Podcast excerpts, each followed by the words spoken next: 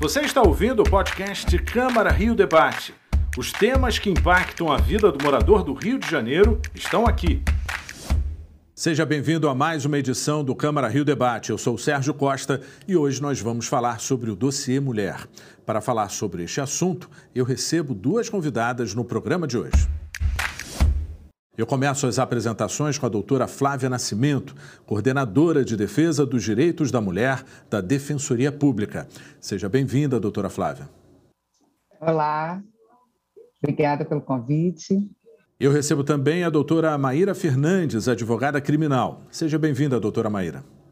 Olá, muito obrigada pelo convite. É um prazer estar aqui na TV Câmara. Os dados do dossiê Mulher, divulgados pelo Instituto de Segurança Pública, mostram que mais de 98 mil mulheres foram vítimas de violência doméstica e familiar no estado do Rio de Janeiro. No ano passado, em média, 270 mulheres sofreram algum tipo de violência por dia em 2020. De acordo com o levantamento, ocorreram 78 casos de feminicídio no ano passado. 52 mulheres eram mães e 34 tinham filhos menores de idade. 20% dos crimes ocorreram na presença dos filhos. Outro dado que chama atenção no documento é o estupro de vulnerável. Dobrou o número de registros em 2020. Em média, sete meninas com até 14 anos foram estupradas por dia no estado.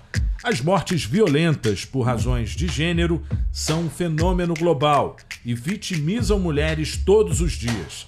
O Brasil ocupa o quinto lugar no ranking mundial de feminicídio. Alguns casos ganharam repercussão, como o da juíza Viviane Vieira do Amaral, do Tribunal de Justiça do Estado do Rio, assassinada a facadas na Barra da Tijuca.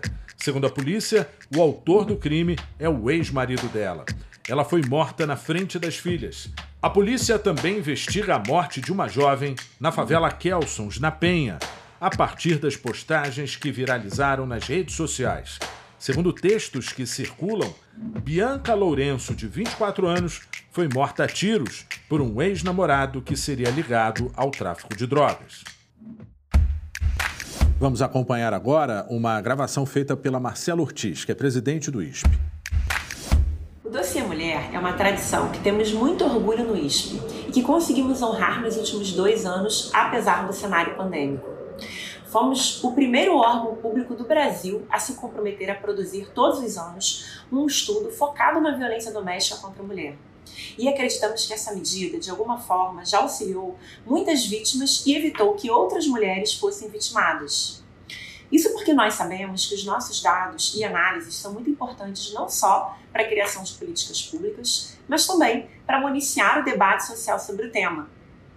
Nesse dossiê Mulher, nós tivemos ainda o desafio de analisar como o isolamento social afetou a violência doméstica. Ainda somos uma sociedade muito machista, que objetifica a mulher, e só vamos conseguir romper essas estruturas com debate, diálogo e entendimento real de que esse problema não afeta só a mulher, mas também a vida da família. Um exemplo disso é que em 2020, das 78 mulheres que foram vítimas de feminicídio no estado, 52 delas eram mães e 34 tinham filhos menores de idade.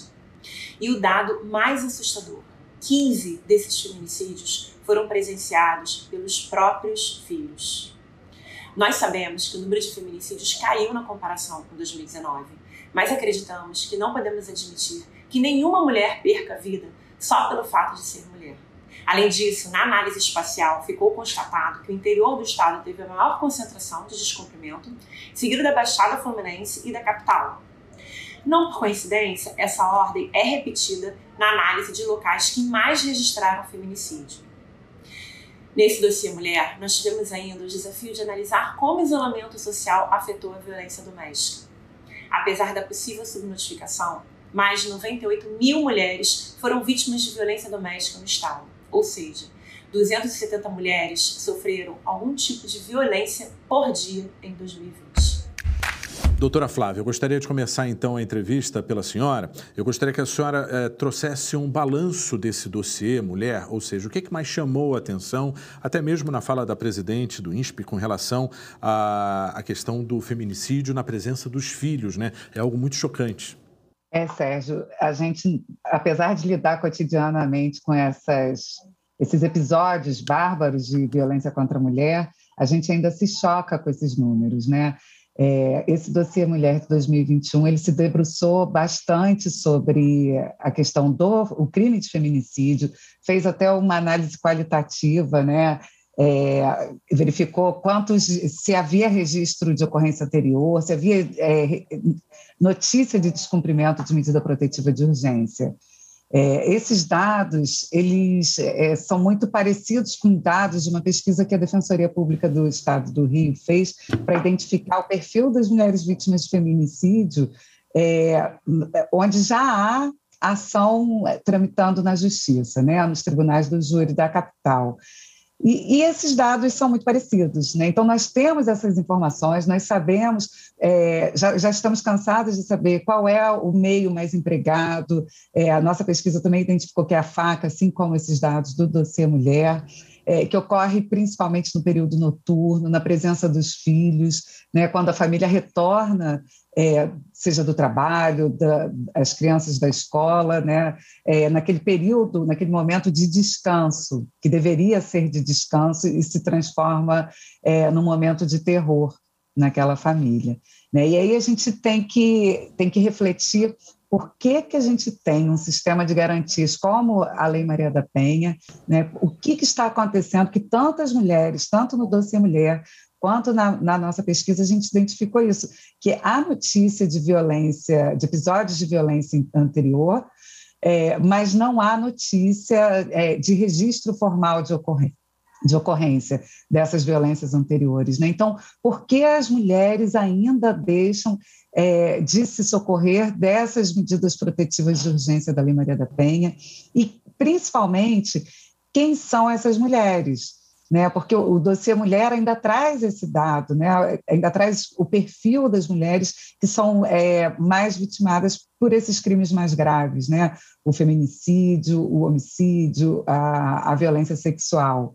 Né? E não coincidentemente são as mulheres pretas e pardas, o dossiê Mulher reúne, né, é, chama Mulheres Negras, é, abrangendo mulheres pretas e pardas, é, e que residem nas áreas periféricas, né, que a gente conta com menos é, é, disponibilidade de políticas públicas, né, menos políticas públicas, principalmente de bem-estar social, é, voltadas para a educação, para o saneamento básico, para a saúde e de segurança também. Doutora Maíra, é muito importante a gente tipificar, uh, classificar esse tipo de crime. Né? A gente sabe que, em alguns momentos, o feminicídio não é registrado como feminicídio, e sim como um homicídio, sem a causa da questão de gênero. Então, é muito importante que a senhora traga para a gente esse conhecimento para que a população possa uh, se proteger. Sim, é, eu faço coro às palavras é, da minha colega Flávia, grande defensora pública, de fato, é preciso entender essa questão dos registros, como eles estão sendo feitos, e isso é parte da explicação de como essas coisas são tratadas no nosso sistema de justiça. E muitas vezes, a dificuldade da mulher começa já desde o primeiro momento, quando ela chega à delegacia para fazer um registro de Lei Maria da Penha e não encontra uma delegacia acolhedora, é, uma delegacia com estrutura para é, receber um relato de Lei Maria da Penha. A gente pode conversar sobre isso um pouquinho melhor depois, porque eu acho que há muito a falar sobre isso, é, e também sobre como esses processos são tratados no judiciário, que tem a ver com a sua pergunta. É, de fato, se nós temos um sistema de justiça criminal predominantemente masculino e muitas vezes também não preparado para questões de gênero, é claro que essas demandas, essas ações criminais, elas são tratadas sem essa perspectiva, como se fosse, como, como o senhor mesmo disse, como se fosse um homicídio normal, sem haver nenhum detalhamento, inclusive é, é, um, um, uma, um, preparo da, da, da, própria prova em si, né, a pesquisa de tudo que tem que estar nos autos, porque o juiz julga aquilo que está nos autos. Então, um processo, se ele não for bem instruído, desde o seu início, e não for instruído desde o início sob uma perspectiva de gênero, do quanto essa prova é importante, ao final, às vezes, não se consegue a condenação de um processo, mesmo é, é, sabidamente tendo ocorrido um, um, caso de feminicídio, porque o juiz, como eu disse, tem que julgar de acordo com a prova dos autos. E isso é importante num sistema de justiça que se pretenda minimamente democrático. Então, a própria instrução probatória, é, o acesso que essa família da vítima de feminicídio vai ter à justiça, é, a, a, o acompanhamento que ela própria vai ter, o trabalho da acusação do Ministério Público, tudo isso, na verdade, tem que ser feito sob uma perspectiva de gênero. Nesse sentido, eu trago como uma excelente iniciativa o manual do CNJ, Conselho Nacional de Justiça, que trata exatamente sobre esse debate da questão ah, da, da, probatória, dos processos eh, no, no sistema de justiça, sob uma perspectiva de gênero. A gente pode também conversar sobre eles numa próxima pergunta, ah, mas esse é o cerne. Eh, nós precisamos que isso esteja desde a delegacia, passando pelo oferecimento da denúncia, passando pela instrução probatória, pelas audiências que são realizadas, é, pelas alegações finais, pela sentença e depois, quem sabe, apelação, recursos, etc. Doutora Flávia, é cultural, é a certeza da impunidade em uma sociedade extremamente machista? A gente ainda percebe aquela ideia equivocada de que violência contra a mulher não dá em nada, vai dar numa cesta básica. Né? Muitas vezes é, a gente, em audiência, ouvia a mulher falando assim: ah, ele dizia que não adiantava eu denunciar porque ele vai pagar uma cesta básica e vai ficar tudo certo. Né? Desde a Lei Maria da Penha, a situação é diferente. Mas a gente ainda, e aí a Maíra falou muito bem dessa falta da perspectiva de gênero é, no, no, julgamento né, no, desses processos, e aí não só do Poder Judiciário, mas de todo o sistema de justiça, né, de todos os atores e atrizes que, que estão trabalhando com essa questão. É, tem que ter essa perspectiva de gênero e tem que tratar com seriedade entendendo que é uma questão estrutural, é, que é uma discriminação estrutural, é, que a mulher historicamente é, ocupava uma posição subalternizada em relação e, e de subjugo dos homens, né?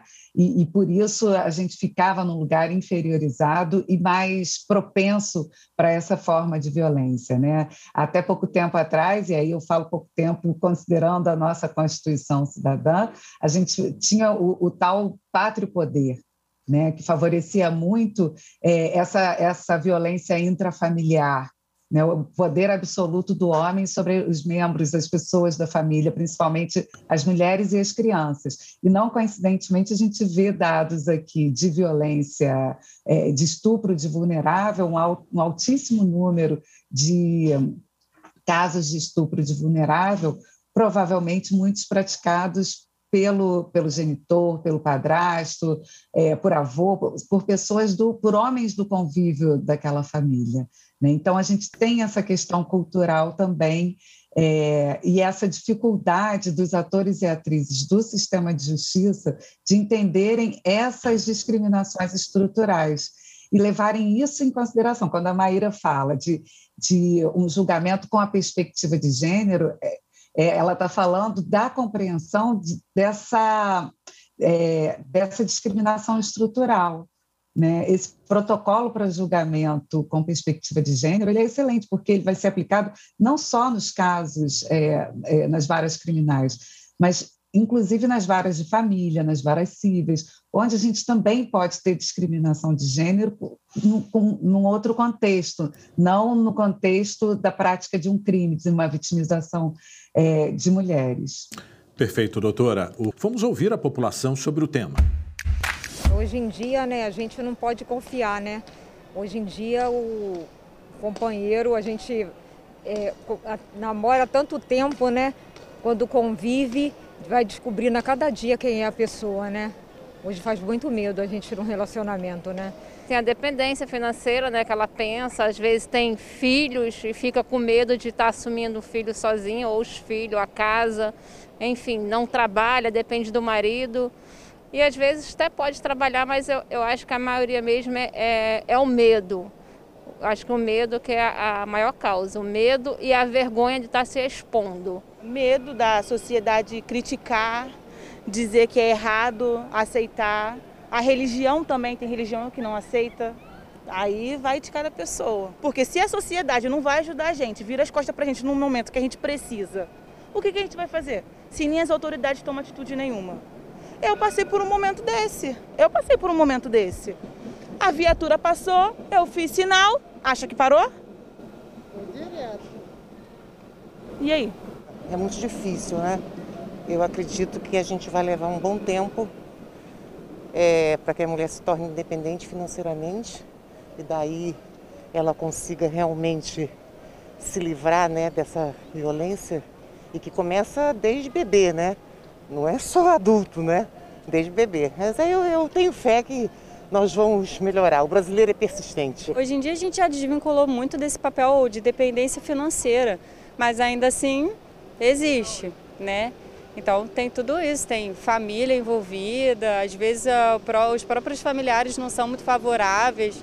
Né? Se você conversar com as pessoas que são mais velhas, vão dizer que isso sempre aconteceu e vai continuar acontecendo, que homem é assim mesmo, que a culpa é da mulher. Exatamente. E a mulher se sente culpada, né? Sim. De estaria dando motivo a isso, o pensamento? É, tem coisas que na minha cabeça não, mas tem mulheres que ainda pensam dessa forma, né? Que a culpa é dela. Bom, vamos agora então ouvir o depoimento de um representante do programa Patrulha Maria da Penha, da Polícia Militar do Rio de Janeiro. Olá, a Polícia Militar está iniciando a segunda fase do programa Patrulha Maria da Penha. Nesta fase, cuidaremos da capacitação de todo o efetivo para o melhor atendimento das ocorrências de violência contra a mulher. A capacitação compreende três eixos: a sensibilização do efetivo, a atualização legislativa e a atualização dos protocolos de atendimento à mulher. Lembrando sempre que nos casos de emergência de crimes contra a mulher, procure a Polícia Militar ou ligue 190. Confie na Polícia Militar, acredite na Patrulha Maria da Penha e vamos juntos dar um basta à violência contra a mulher no estado do Rio de Janeiro. Polícia Militar, servir e proteger. Doutora Maíra, uh, nós percebemos aí, ouvindo a população, vários aspectos que confirmam tudo que a gente estava falando no bloco anterior, né? Mas algo que me chamou muito a atenção, né? A família, às vezes, não é nem favorável que a mulher faça denúncia. Uh, uma jovem buscou ajuda e não conseguiu uh, naquele momento em que ela estava sendo vítima da violência que cenário a gente consegue prever para o futuro? Ou seja, fica aquela pergunta da última entrevista, né? Quando que a gente pode uh, se livrar dessa violência? De que forma a gente consegue se livrar dessa violência? Foi ótimo ouvir a voz dessas mulheres, porque realmente existe um preconceito, um tabu ainda muito grande em torno de todos os casos de violência contra a mulher, seja violência doméstica, seja a violência sexual. É muito difícil a mulher vencer a primeira barreira, que é a barreira de ir lá fazer a denúncia. Não raro, ela se sente culpada pelo crime que ela própria foi vítima. Então, de vítima, ela se torna né, uma, uma pessoa como se fosse responsável, como se ela tivesse causado aquele crime de alguma forma. Ela, às vezes, pensa isso internamente, e às vezes ela ouve isso de pessoas próximas é, do, do, seu convívio social. Não raro, um, esses crimes, inclusive sexuais, de violência doméstica, por óbvio, são praticados no seio doméstico, a própria Lei Maria da Penha já diz, mas também os crimes sexuais, não raro, são praticados por pessoas próximas dela. Né? A gente acha que os crimes sexuais altíssimos, os números altíssimos que nós vemos de crimes sexuais, são somente daquela cena em que a mulher está passando por uma rua escura e vem um sujeito que ela não sabe de onde veio e a estupra. É óbvio que esse caso existe e é por isso que as políticas também de segurança pública devem ser feitas sob uma perspectiva de gênero, porque uma boa iluminação em determinados lugares pode evitar crimes como esse. Mas, infelizmente, assim, a regra a maior número é de, de crimes sexuais praticados por pessoas que a mulher conhece, ou são da sua família, são do seu ambiente de trabalho, são do seu círculo social. Então, isso torna muito mais difícil que ela tenha coragem de fazer o registro contra o uh, estuprador. E ela se sinta mais culpada ainda na hora de fazê-lo e, às vezes, não receba o apoio que precisa das das pessoas ao seu redor, às vezes até de outras mulheres. Isso é algo que nós vemos, quem trabalha com isso vê o tempo todo. E isso torna a dor da mulher que já sofreu o crime ainda maior, porque ela já se sentiu culpada quando ela procura o apoio de alguém, ela recebe também essa acusação do tipo, não, não faça isso, ah, mas será que você não fez alguma coisa para ele é, fazer isso, ou, né, ou, ou algum tipo de julgamento. E, como eu falei na minha primeira resposta, às vezes ela procura a própria delegacia de polícia e também ouve mas o que, que ela, por que, que ela estava com aquela roupa, ou, o que, que ela fez para aquilo, ou em caso de violência doméstica também, né, em, em, que, em que circunstância ela provocou aquela briga, é, se ela estiver num outro relacionamento, e são muitos, muito comuns os casos de violência doméstica quando a mulher resolve sair de um relacionamento e ir para outro, e também os casos de feminicídio, a doutora Flávia vai poder dizer isso é, com índices muito altos da Defensoria Pública, muitas vezes o homem conformado da mulher terminar o relacionamento começa os atos de agressão, então ela começa a ser julgada por aquilo que ela foi vítima. Isso é muito grave e nós precisamos falar sobre isso. Doutora Flávia, é muito triste a gente ouvir né, esses depoimentos que foram colhidos na rua, onde as mulheres afirmam que se sentem envergonhadas, uh, que se sentem culpadas, é lógico, o medo, né? E que a própria sociedade acaba criticando, talvez gerações mais, é, mais avançadas em relação à família, dizendo: olha, isso é normal, e não é normal, né? A gente sabe muito bem disso. Mas nós temos um país com delegacia especializada, com medidas protetivas, com Lei Maria da Penha como que a gente consegue uh, melhorar esse cenário, ou seja, como que a gente consegue convencer essa mulher a passar a barreira do medo e denunciar? Olha, Sérgio, é... eu, eu acho que as mulheres já estão é, denunciando mais, já estão mais encorajadas. É, mas, como a Maíra disse lá, lá no primeiro bloco, as, as mulheres ainda enfrentam muitas barreiras para acessar esse sistema de garantias, né? Muitas vezes a falta de acolhimento numa delegacia de polícia, a gente sempre recomenda e orienta que procure uma delegacia especializada, porque são profissionais capacitados e mais qualificados para é, lidar com a questão da violência de gênero. Mas mesmo assim, é, muitas mulheres ainda enfrentam esse desafio, né, é, de encontrar um acolhimento acolhedor, até mesmo pelo sucateamento do próprio equipamento, né, a, delega, a própria delegacia não tem é, um ambiente físico mesmo acolhedor. Né? Quantas delegacias aí estão passando por dificuldades, e, e sem contar a distância do equipamento da sua residência. Ainda tem essa outra dificuldade. A mulher sofreu uma violência, ainda tem que se deslocar, muitas vezes sem dinheiro para fazer esse deslocamento. Né? Mas olhando esses dados, a gente percebe, por exemplo, é, os dados do Dossiê Mulher 2021, que houve um aumento do número de registros de ocorrência do estupro na constância da, da união, né, do casamento ou da, da união estável né, de mulheres denunciaram mais seus companheiros e seus maridos. Isso já é um reflexo da, da conscientização, de um maior conhecimento da mulher que esse crime também pode ocorrer na constância do casamento. Até um tempo atrás, as mulheres achavam que manter relação conjugal, mesmo contra sua, relação sexual, mesmo contra a sua vontade, era sua obrigação. Então, ela não podia falar não, ela não podia negar é, a realização do ato sexual durante o, é, o, casamento ao seu companheiro e ao seu marido. Hoje em dia, as mulheres já têm essa consciência, já, já começam a ter. Né? A partir do momento que a gente tem esse dado, ela já tem, a gente percebe que já tem essa informação. E aproveitando, assim, eu queria só fazer um link com a, a, o que a Maíra falou né, da, da, dificuldade que as mulheres têm de denunciar os crimes de violência sexual, eu acho que isso se reflete também nesses dados do dossiê Mulher, que mostram um alto índice de mulheres que deixam para fazer o registro no período é, de uma semana até um mês depois da, da data do fato. Né? Quantas vezes a gente escuta assim, por que, que essa mulher não denunciou logo? Se, se, ela foi vítima mesmo de estupro, por que, que ela não denunciou logo? Porque ela já estava prevendo esse julgamento. Né? Quem, quem faz uma pergunta dessa já está julgando aquela mulher, já está trazendo aquele estereótipo da mulher mentirosa, da mulher que quer, quer de alguma forma se aproveitar com, é, desse fato, dessa denúncia. Né? É, e a gente percebe isso, esses dados, assim, é, salvo engano, eles informam até cinco, tem mulheres que levam até cinco anos para fazer o registro de ocorrência, porque não é fácil, é doloroso, é sofrido, revitimiza a mulher, a mulher revive toda aquela situação de violência.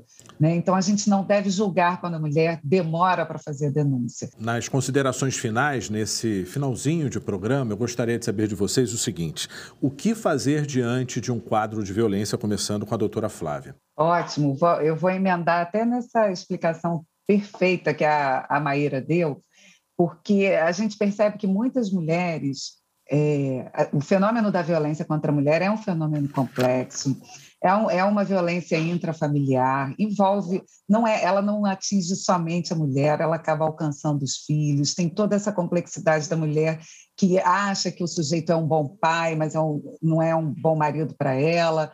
E, mas claro que a, essa violência afeta também as crianças e as mulheres muitas vezes ficam perdidas e não querem denunciar esse, esse companheiro, marido, ex-marido, que é o seu agressor. Então, é muito importante a gente informar para as mulheres, elas já sabem que podem denunciar, mas essa não é a única alternativa que as mulheres têm para sair do ciclo da violência doméstica familiar. A gente é, centraliza muito e enfatiza muito essa informação é, da denúncia, né? vá à delegacia de polícia, e muitas vezes as mulheres não veem essa alternativa, isso não é uma alternativa na vida daquela mulher mas ela pode buscar um centro especializado de atendimento, né, que é um serviço é, pode ser do município que ela resida, pode ser aqui no, no, município do Rio a gente tem o Centro Chiquinha Gonzaga que funciona muito bem, que vai fazer um atendimento multidisciplinar, psicóloga, assistente social, é, que faz encaminhamento para outros serviços na, na área da saúde, faz encaminhamento para a defensoria pública. A gente pode requerer as medidas protetivas de urgência, mesmo sem o registro de ocorrência. Então, essa mulher não precisa acionar o sistema de justiça criminal. Ela pode entender, não, não quero que o pai dos meus filhos responda a uma ação penal. E, e, é legítimo, ela tem esse direito, ela pode ser protegida. Então, ela não precisa esperar que a violência se agrave, ela não precisa denunciar, ela pode, no primeiro momento, já buscar o nosso atendimento, a gente faz, ou contratar um advogado, se ela tiver, uma advogada, se ela tiver condições, e fazer o requerimento das medidas protetivas de urgência. Né? Isso tudo existe uma, toda uma rede de atendimento à disposição da mulher que não, não se reduz às instituições da segurança pública. Elas são muito importantes. Eu não estou dizendo que a denúncia não seja importante, mas primeiro, quando a gente fala de violência contra a mulher, a gente tem que focar na proteção. Né? A punição vai ser uma consequência. E a mulher ela vai dizer, é, ela vai saber o momento que ela quer denunciar ou não, mas primeiro ela tem que saber que ela pode se proteger. E aí eu deixo esse recado aqui para todas as mulheres que estejam vivenciando uma situação de violência. A Maíra falou da violência psicológica, muitas vezes a mulher não percebe que está sendo vítima da violência, ela percebe, ela sente um desconforto. Então se informe, é, converse com outras pessoas, busque a rede de atendimento, um centro especializado, para poder é, ter maior entendimento sobre essas situações e até mesmo se ela precisa de uma proteção, se ela está é, inserida no ciclo da violência doméstica. Doutora Maíra, sua mensagem final, então, o que deve ser feito? As minhas as palavras da Flávia, a Flávia já sintetizou muitíssimo bem. É, eu acho que é, é importante que a mulher saiba que ela, ela não está só.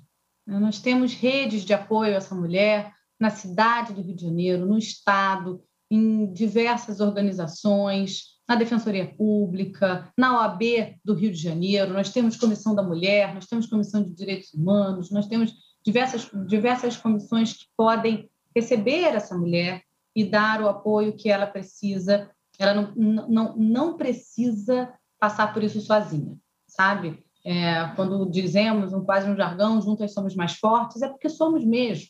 Né? Então, ah, é, é, absolutamente a minha recomendação é que ela nesse primeiro desconforto que a, que a Flávia falou, tem, tem alguma coisa errada aqui? Será que isso é normal? Será que esse relacionamento é normal? Porque, às vezes, as mulheres passaram a vida inteira tendo um relacionamento tóxico e ela não consegue reconhecer que aquele é, relacionamento é tóxico. Então, é, quem sabe, procurando uma outra mulher e falando sobre isso, a outra mulher possa dizer: não, mas isso não é normal. Você não, não, não merece passar por, sobre, é, por isso. Né? Isso não é um ciúme saudável, por exemplo. Então, eu recomendaria que realmente, ao primeiro desconforto, ela procure ajuda na Câmara dos Vereadores também. Falamos aqui, né, na, nossa vereadora é, Verônica Costa, que poderia estar aqui com a gente hoje, é, e várias outras vereadoras mulheres também que podem acolher. Enfim, não faltam lugares para apoio a essa mulher então, essa é a minha recomendação. Perfeito. Olha, foi um prazer conversar e debater sobre este assunto com vocês. Eu agradeço a presença de todas vocês aqui no programa, a doutora Flávia Nascimento, a doutora Maíra Fernandes, e também agradeço a audiência de vocês. O Câmara Rio Debate de hoje fica por aqui. Até a próxima. Você ouviu o podcast Câmara Rio Debate? Acompanhe as notícias sobre a Câmara do Rio em nosso site câmara.rio e nas nossas redes sociais, arroba Câmara Rio.